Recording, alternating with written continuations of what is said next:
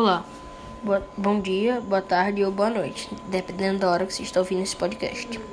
Hoje eu, João Vitor, irei falar sobre o clima frio da região sul do Brasil.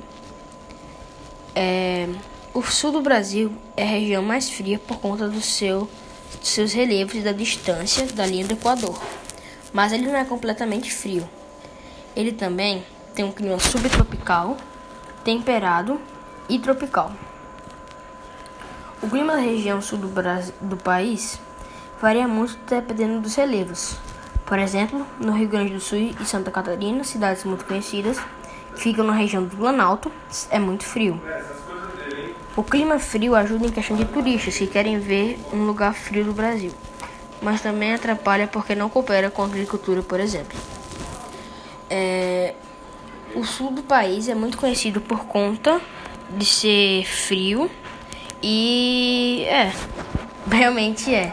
Esse é o meu podcast, espero que tenham gostado.